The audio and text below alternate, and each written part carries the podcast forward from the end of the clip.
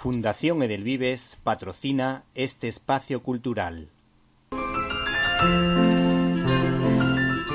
Peluches, Jesucito de mi vida.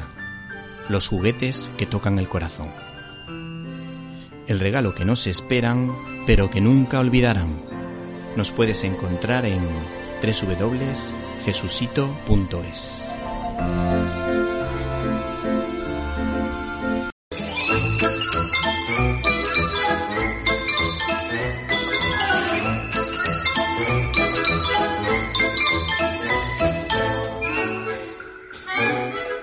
Estás escuchando Directo a las Estrellas. Víctor Alvarado. Nuestro invitado de hoy tanto sabe de cine que encajaría perfectamente en una tertulia de cine con Garci. Responde al nombre de Aguilera, Cristian Aguilera, y es el autor de Fred Cineman, editado por Cátedra. Buenas tardes. Hola, buenas tardes. Cuando nos acercamos a la figura de Fred Cineman, inmediatamente nos vienen a la mente títulos como Historia de una monja, De aquí a la eternidad o Solo ante el peligro. Eh, desde luego el nivel es mm, impresionante. Eh, ¿Por qué se considera este cineasta como de la generación perdida? Bueno, es uno de los directores eh, provenientes de Europa, concretamente nació en, en Viena, en Austria, y que pertenece a esta generación que digamos eh, un puente entre lo que serían los cineastas clásicos norteamericanos y que también emigraron hacia los Estados Unidos que digamos sentaron las bases de, lo que es el, séptimo arte. Y después lo que vendría a ser la, generación posterior de, de los directores de la generación de la televisión o incluso antes eh, eh, como directores como Sam Fuller. Digamos, él está, estaba entre, a caballo entre estas generaciones, ¿no? La de Sam Fuller y después de Nicolas Rey, nació concretamente en el año 1906 y, forma parte de esta generación, eh, algunos de ellos mm, pocos conocidos, aunque no, no exactamente nacieron en los mismos años, eh, por ejemplo, como comentaba Samuel Fuller eh, o Nicolás Rey, son, son de años posteriores, pero digamos se los engloba dentro de esta generación. Sí, sí. O sea que son grandes genios que quizá pasan a lo mejor un poquito eh, desapercibidos por la sombra de un lado y de otro, ¿no? Sí, sí, la verdad que es, a veces es son meras etiquetas lo, generacionales, ¿no? Como te comentaba, por ejemplo, la generación de la televisión son cineastas eh, provenientes de la pequeña pantalla que dieron al salto al cine a mediados de los años 50, principios de los 60, pero que tienen edades bastante dispares, ¿no? Sí, por ejemplo, Frankenheimer y Martin Reed, que pertenecen a esa misma generación, se diferencian en 16 años, nada menos. Sí, sí. Bueno, hay un capítulo, un apartado al final del libro que, que demuestra el enorme feeling que tenía este señor por la música, con la música, y de hecho, pues mm, creo que fue violinista. ¿Cómo un músico de tanto nivel se mete a cineasta? El nivel aún, aún supongo que estaría por demostrar, ¿no? Sí. sí que tiene una formación formación clásica, digamos, eh, en, en sus estudios pero él después se va, después de estudiar eh, en su país, en su país natal, eh, en Austria, eh, se va a Alemania, pasa un tiempo ahí y después de una experiencia trabajando en, en Berlín concretamente, regresa a Austria y ya decide que, que su digamos, su, formación será dirigida hacia el cine, ¿no? Su, su gran pasión. Y él, dentro del cine, empezó, bueno, él quería ser o aspiraba a ser eh, director de fotografía. Y por eso él, una de las curiosidades de Fred Cineman es que hacía mm, castings, entre comillas, con eh, directores de fotografía, algo muy extraño en, en los directores de cine, ¿no? O sea, y para cada proyecto escogía un, un director de fotografía distinto que fuera bien con, con la temática, supongo con toda una serie de características que él eh, ponderaba. Sí, y, y él, eh, con respecto a la fotografía, hizo alguna aportación importante al cine. Bueno, como el, caso, como por ejemplo, como el caso de John Ford Orson Welles con relacionado con la profundidad de campo. ¿Él tuvo alguna aportación de algún tipo en esa faceta? Digamos que más que directamente la formación, sí que eh, una de sus mayores eh, digamos, eh, una de sus características más importantes es precisamente el, eh, la utilización a veces de casi en semi-documental de, algunas de sus primeras películas, sobre todo las que ya dentro de, los años 50, por ejemplo, Hombres, una de las primeras películas con, con Marlon Brando, y también él, eh, todo esto le vino, le vino de la experiencia, como hablaba anteriormente de su, estancia en, eh, en, Berlín, donde hizo una, una, primera aportación al cine con una serie de, directores que luego pasaron también a ser considerados muy importantes, como es el caso de Billy Wilder. Sí. También estaba ahí Robert Siemack, que hicieron una película, digamos, eh, fundacional dentro de, de lo que era el cine en aquella época, principios eh, de los años 30, y después también eh, la relación que tuvo con el documentalista Robert Flaherty, que le influyó bastante a la hora de plasmar sus propios proyectos. Ya que hemos estado hablando de música y otra cosa relacionada con la música, pero en sentido opuesto, y es el silencio, que me ha llamado la atención, que lo destaca eh, sobre todo en la última escena de Historia de una monja, porque dice que esos silencios están magníficamente contados y esos ruidos pequeños de cuando la persona pues está vistiendo, cierra una puerta, pero eh, en el libro cuenta que precisamente esa es una virtud que este señor logra en esa escena porque desde luego para mi gusto es la más impactante de la película, porque la película en sí es bastante bonita, agradable de ver, pero al final es impactante con la decisión que toma la mujer mm, con respecto a su vocación. Bueno, es una película que curiosamente el eh, se iba a hacer en, digamos, como en dos partes, una rodada en blanco y negro y otra en color y curioso y bueno y al final eh, se impuso eh, que fuera en color pero con unas características muy especiales casi está digamos reducido un poco a la, mínima expresión en algunos fragmentos de la película. Y la verdad que es esa escena que completamente que comentas sí que es bastante impactante, más teniendo en cuenta que es un final que un poco el espectador de aquella época podría estar, eh, digamos, alertado mm, que con, con, la participación de una actriz en alza como era Audrey Hepburn, evidentemente no, no casaba con aquella aquella parte final, digamos, prácticamente espartana en cuanto a utilización de, elementos de musicales y prácticamente se, se vale, como has comentado, del, del, sol, del silencio para, para crear una, una atmósfera de, que deja al espectador un poco con, eh, con cierto aliento, un, un digamos, eh, agridulce, ¿no? En este sentido. Bueno, con respecto a Historia de una monja, siempre he percibido en sus gestos y acciones, con respecto a la actriz Adri Herburg, que es una mujer bella por dentro y bella por fuera. Bella por fuera evidente y bella por dentro siempre he tenido esa impresión. Y me ha llamado la atención que en el libro comentes que esta mujer pues se había planteado su vocación religiosa y creo que algo que le favoreció a la hora de representar al personaje.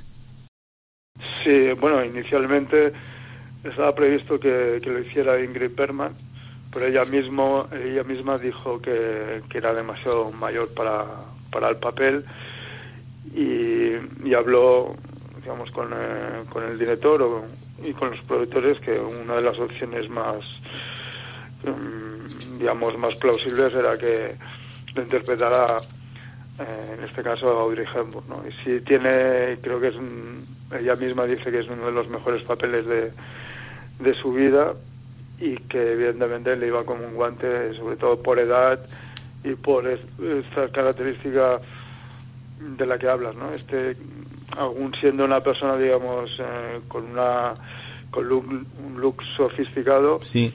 eh, podías eh, percibir que era una persona con un, con un espíritu, con una, con una vida interior, digamos, ¿no? que, que se refleja ¿no? Eh, de alguna manera en, en, la película ¿no? y le da mucha credibilidad en, la interpretación de Audrey Hepburn. Bueno, en el libro mmm, eh, aparece una, una declaración eh, que llama muchísimo la atención, eh, que si te parece la leemos para que tú digas lo que quieras o simplemente para que el público lo sea, lo sepa. Eh, lo que deseo en este mundo es entregar mi vida a alguien o algo. Una entrega total, completa. Cuando era niña pensé en hacerme monja. Su concentración y dedicación me emocionaban. Algunos bailarines, músicos o artistas me producen el mismo sentimiento. Renunciar a todo para hacer algo bien y sin que nadie tenga que pagar por esa dedicación. Eh, son declaraciones de ella misma que llaman muchísimo la atención y que demuestran que la profundidad esa de la que estamos haciendo referencia. Sí, y además eh, estas declaraciones bueno, hay que anotar también que ella fue embajadora de, de UNICEF sí. durante bastantes años, prácticamente cuando ella dejó el cine, no que lo abandonara, pero sí que cada vez eh, se van espaciando más sus trabajos, sobre todo en, ya en, entrada en la década de los 70 con aquella película como Robin y Marianne, magnífica, y prácticamente hasta su muerte a principios de, los 90 estuvo muy activa con, como embajadora de, de, UNICEF y, digamos, es eh, consecuencia directa de ese vínculo, digamos, con,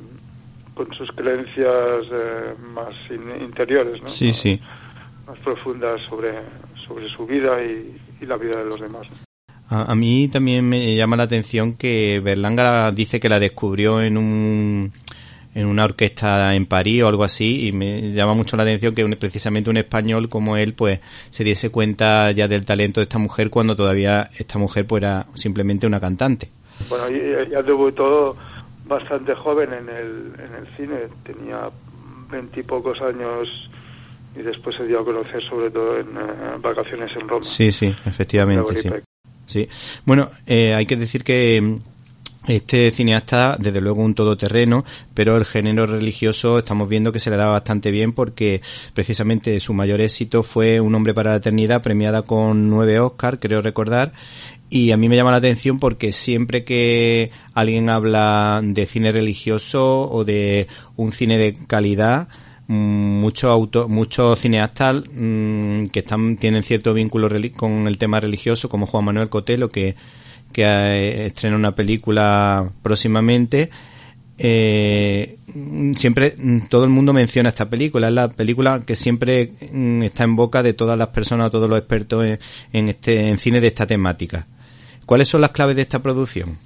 Bueno yo creo que el acierto de escoger una una pieza teatral que, que realmente está, está muy bien elaborada y muy bien plasmada en imágenes, sobre todo también eh, la elección de, de un cuerpo de, de actores eh, para mí en un estado de gracia, como es el, en el caso de Paul Scofield, sí. en el papel de Thomas Moro, y también acompañado de, de por ejemplo, Orson Welles, eh, Robert Shaw, después también eh, Susana York, o sea que realmente eh, esa conjunción de actores con um, actores y actrices con un texto muy bien muy bien trabado y muy bien plasmado en imágenes eh, por, por Fred Cineman lo hacen creo que es una pieza única dentro incluso dentro del cine de los de los años 60 no luego ya vendrían otras producciones a, a un poco de, del éxito de Un hombre para la eternidad, ¿no? como las películas de Ana de los Mil Días y, y, muchas, y muchas más que, que llegarían en la década siguiente. ¿no? Pero en los años 60 ese tipo de producciones eh, mm, con ese nivel de calidad y con, eh, con esa fuerza y, poder eh, de trasladar en imágenes el, ese mundo de la recreación del, de la obra teatral eh, es realmente prodigiosa y única. Hoy sí, día sí.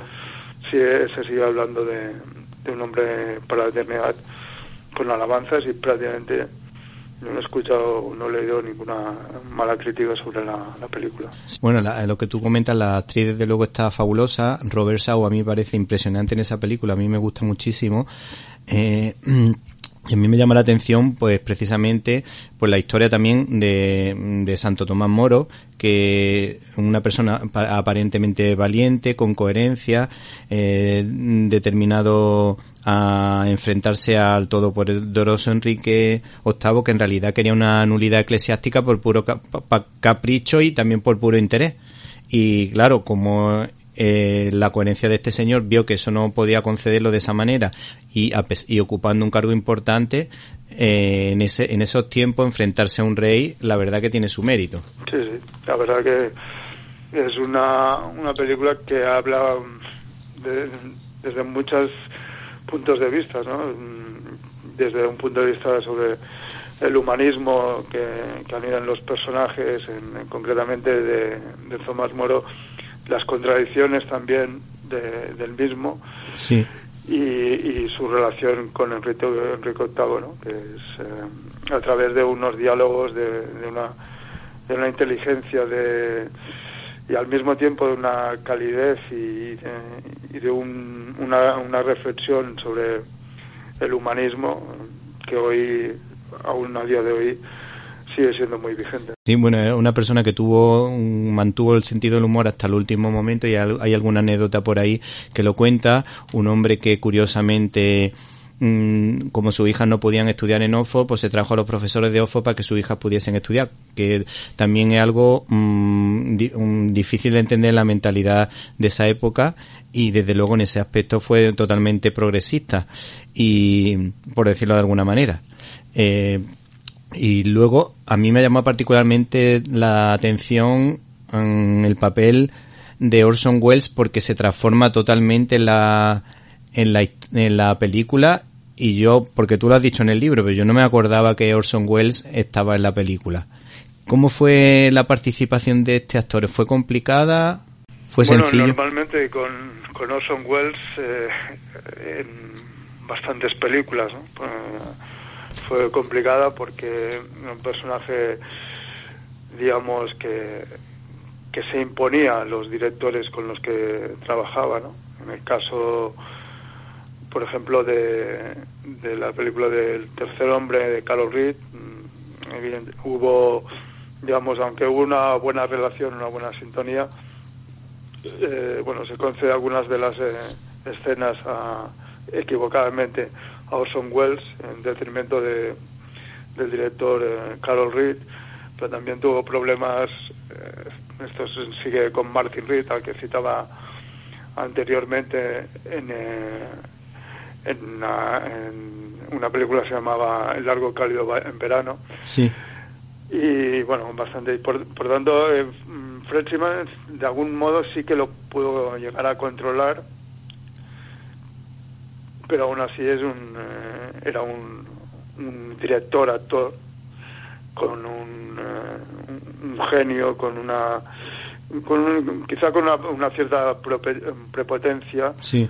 un, ser digamos eh, superdotado ¿no? a nivel de inteligencia y que de alguna manera él quería corregir algunas escenas en el mismo set de rodaje a los directores y esto, digamos, para ellos era una humillación. No pasó en el caso de, de Un hombre para la eternidad, pero seguramente Fred Zinnemann no lo situaría entre los actores preferidos con los que trabajó. Más bien me se inclinaría por, por gente como Deborah Kerr en Tres Vías Errantes o, Robert Shaw o Paul Scofield en Un hombre para la eternidad. desde luego Orson Welles eh, bajo mi punto de vista, a lo mejor un punto de vista particular, es verdad que tiene buenas películas, que la fotografía de Orson Welles es espectacular, que, que los avances que él consiguió son tremendos, pero yo, en mi modesta opinión, a mí me gusta más como actor que como director. Porque yo, yo para mí es un actor que llena la pantalla y siempre te capta la atención de, del espectador. Bueno, a veces eh, como él, él era el director y actor en, en algunas en, la plana mayor de sus películas que llegó a dirigir, no demasiadas, que parece que hubiera dirigido más películas de las que realmente Sí, 10 o así, 10 o 12, quiero recordar, no son muchas. Sí, y además bastantes proyectos frustrados eh, o a medio acabar que, digamos, restaron un poco eh, potencial a, la filmografía, aunque evidentemente su contribución ya solo por eh, una película como Ciudadano Kane ya pasaría la historia. ¿no? Sí, sí, eso por supuesto. Bueno, la, la, trilogía de la posguerra me ha llamado la atención porque son parecen como películas de un de cierto corte social. De hecho, al final de también en uno de los capítulos habla de neorealismo y me ha llamado la atención que tuvo que lidiar con un Montgomery Cliff que estaba empezando a hacer sus primeros pinitos en el cine tras haber triunfado en el mundo del teatro.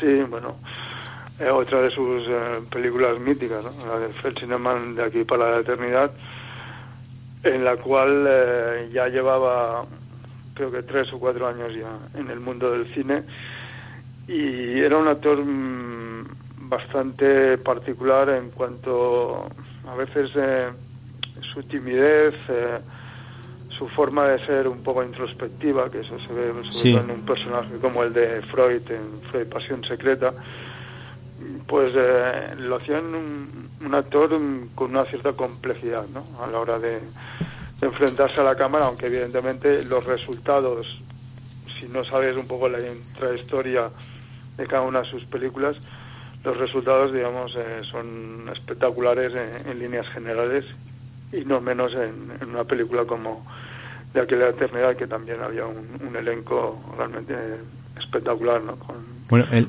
Lancaster, sí. Deborah Ernest Borjaen, o sea, que realmente es una película de las importantes en la filmografía de, de Fred Y además yo creo que icónicamente lo que es la típica historia de triángulo amoroso es quizás la que todo el mundo recuerda. Seguramente hay otras míticas, pero la escena, por ejemplo, de la playa, eh, desde luego es de las más potentes que aparecen en la película.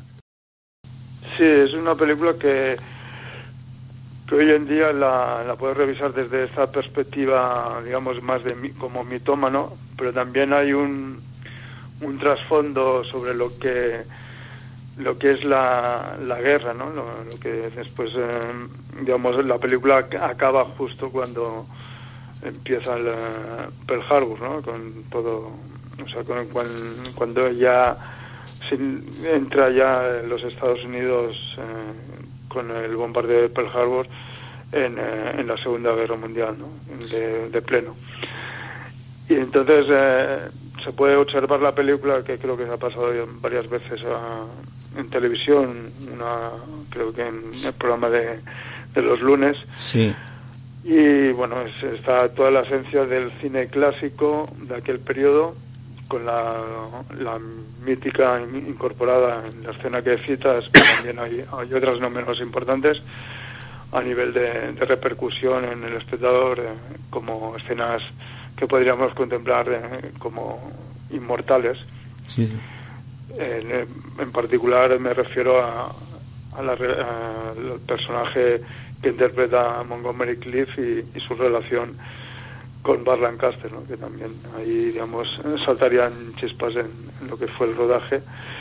Y bueno, que desde un, punto de vista de la historia contada eh, de la a partir de la, novela de James Jones, es, eh, es muy rica en, en, elementos sobre todo lo que es el, mundo castrense, eh, esas relaciones entre personajes digamos, que, que actúan desde distintos puntos de vista, las relaciones con los, eh, con los lugareños en Hawái, o sea, que hay toda una serie de elementos que, que la llevan a ser una película también única, incluso dentro del género que podríamos llamar bélico. Bueno, la, la, escena de la corneta se te pone los vellos de punta. Luego también la interpretación de Frank Sinatra también está muy bien. Y de hecho, bueno, yo te puedo contar aquí una anécdota de Málaga, muy conocida, en la que Frank Sinatra vino aquí a España para ir a, a buscar a Ava porque estaba con un torero y estaba muerto de celo y aquí pues por lo visto en Málaga vino un día bastante bebido eh, lió un buen follón y estuvo en el cuartelillo de la aduana, que ahora se ha convertido en el museo de un, el museo de Bellas Artes, el museo de es como una especie de sucursal del Prado, en que una hay una colección ahí del siglo XIX creo recordar y bueno en esa época y hasta hace relativamente poquísimo tiempo formaba parte del gobierno civil de Málaga. Sí, sí. Que, Sí, que- es curioso. Eh, Frank Sinatra, creo recordar que tuvo problemas también un poco en el rodaje o presionó para, para conseguir el papel o cómo fue esa, esa situación que comentas.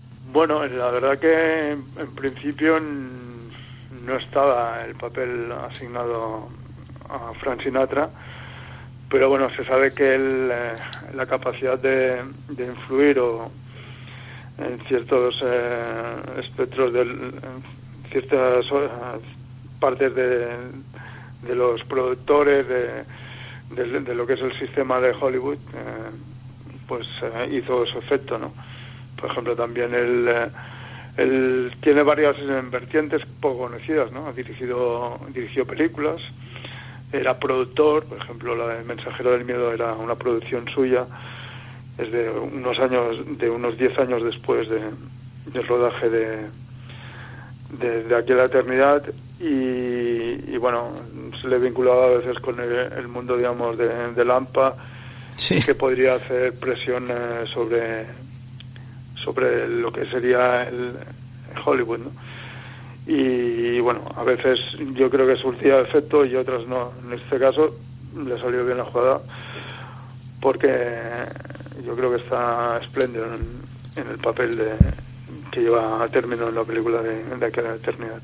Sí, mm, bueno, ya con respecto a, a cómo este hombre se movía en el western, que es un género que realmente no me pega mucho, pero hay que decir que se ha hecho películas interesantes como esa de Los Tres Errantes, que a mí me gusta mucho. Esa película me encanta porque no llega a ser un western del todo, pero pero tiene un toque familiar así de la defensa de la familia que me gusta. Y luego otra película que me, me encanta, pero viene cargada de muchísima polémica y eh, es Solo ante el peligro. Todos recordamos la banda sonora de Na Na Na Na Oh My Darling, la canción esa que es un, un punto muy significativo de la película. Todos recordamos la importancia que tienen los relojes en la película en cuestión y me ha llamado la atención eh, que valora muy positivamente o como un punto fuerte para la interpretación de Gary Cooper el sufrimiento que tuvo porque claro, esa cara de sufrimiento en este tipo de en una película de esas características funcionaba realmente bien. Sí, bueno, eh, aunque era relativamente joven, tenía alrededor de unos 50 años, tuvo muchos problemas de espalda y eso se nota en, en la, bueno, evidentemente si conoces la, la historia Sí. que hay detrás de, de la película, ¿no? Eh, y, y eso se refleja en su en su rostro, ¿no? Compungido, digamos, de preso del dolor, ¿no? Y que de alguna manera ayudó, contribuyó a, a reforzar eh, su papel de, digamos, de, de sheriff en, eh, en la película y de enfrentarse a todos, eh, todos los eh, inconvenientes para llevar a cabo su, su función de preservar, eh, eh, digamos, de, de elementos eh, que podían contribuir a, a dañar lo que sería el- la, la propia ciudad, ¿no? El municipio donde él estaba como sheriff, ¿no? Y bueno, todas las adversidades que él debe pasar para enfrentarse a, a lo que se llamó, en la- digamos, se tradujo como Solamente el peligro, aunque el título original era High Noon. ¿Y de dónde, de dónde viene la polémica de esta, de esta interpretación del Cherry Will Kane, que era, lo interpretaba Gary Cooper y estaba protagonizada la película, recordamos, por Grace Kelly, para situar un poco a, a los oyentes?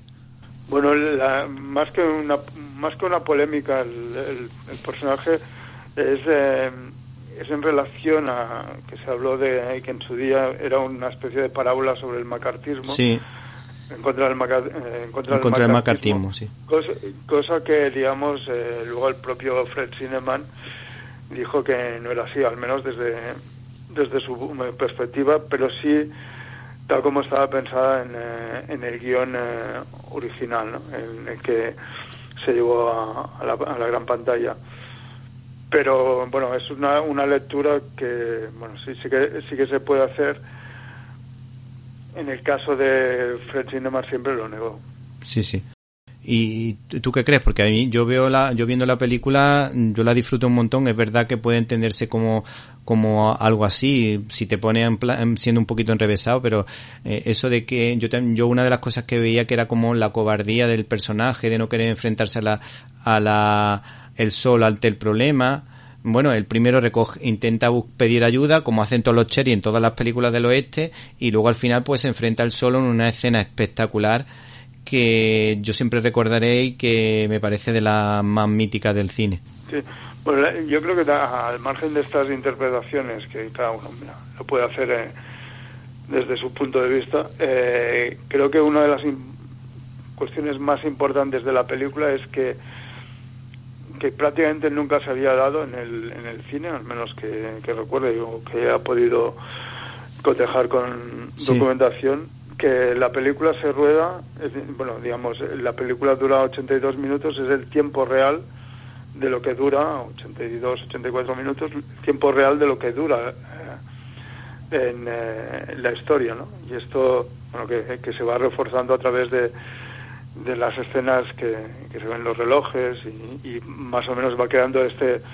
este sentido del, del tiempo, ¿no? Del paso del tiempo y la importancia que, que adquiere el, el tiempo eh, vinculado a la historia.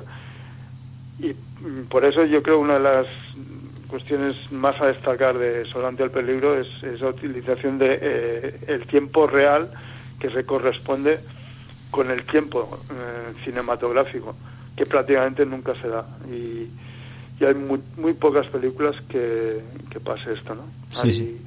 Una, un, alguna película, por ejemplo, en los años 90, una película dirigida por John Backham, que creo que se llamaba En el, en el punto de mira, si, si mal no recuerdo, que también eh, pasaba en tiempo, en tiempo real y era como una especie de homenaje a Solante al Peligro. Ah, pues mira, ese, ese, aporte es bastante interesante. Ya para finalizar, si te parece, eh, y nos puedes contar algún apunte de esa pequeña joya que descubriste, que, en la que podemos encontrar una carta que escribió Fred Cineman a una mujer, o algo así. Sí, sí, bueno, el, digamos, eh, esto ocurrió hace prácticamente dos años. Estuve en con mi mujer en eh, una localidad,